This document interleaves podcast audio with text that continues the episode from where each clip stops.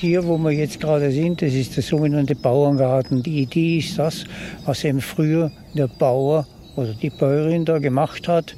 A, wollte sie immer ein paar Blumen haben, damit es auch nett aussieht. Und dann ja, das Gemüse, was man jeden Tag eben gebraucht. Also Gemüse, Gewürze, Salat, sehr gemischt.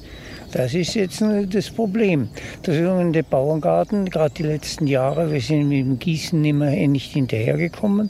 Wasser ist ja immer viel teurer geworden, sodass das im Moment umgestaltet wird.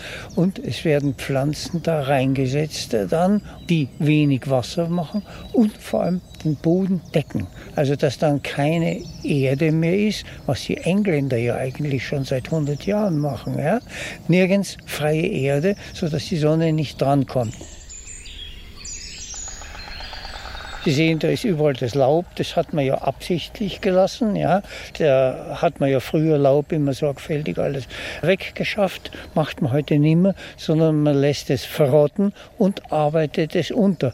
Auch wenn man früher gegraben hat, Spaten tief, hat man ja früher immer gemacht, wird umgegraben. Heute nicht mehr nur ganz oberflächlich kratzen, um eben die Mikroorganismen, die ja für den Boden so wichtig sind, nicht zu stören und nicht zu zerstören. Ja? Und soweit es eben geht, wir haben leider keine Häckselmaschine, wollen wir uns noch anschaffen. Zum Beispiel so wie hier die Astern, die ja hier jetzt weggeschnitten werden.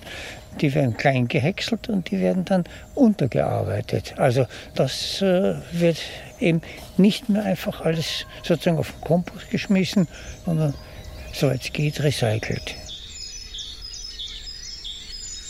Lavendel muss auch zurückgeschnitten werden. Faustregel immer ein Drittel, ein Drittel im Herbst, was äh, das Trockene, die Exblüten sind.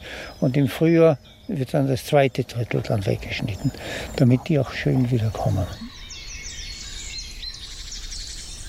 So, und da hinten ist dann der sogenannte Bienengarten. Was da an Pflanzen ist oder an Gewächsen ist, das ist ganz speziell eben geeignet für Bienen. Der Bienengarten wird von der Stadt betrieben, den haben nicht wir als Stiftung. Ach ja, da hier ist dann noch Gewürzgarten. Sie sehen auch hier noch die Schilder. Das macht der Hausfrauenbund, der das hier betreut. Ja, Sie sehen alles über Kooperation. Ne? Das ist da angegeben. Ist der Bärlauch, Kresse, die verschiedensten Sorten. Kennt ja kaum einer noch. Sie sehen, muss alles sauber gemacht werden. Überall. Da wachsen wilde Erdbeeren immer zwischendurch. Die haben da nichts zu suchen. Die müssen wir natürlich dann alle wieder rausarbeiten. Und schneiden, schneiden, schneiden.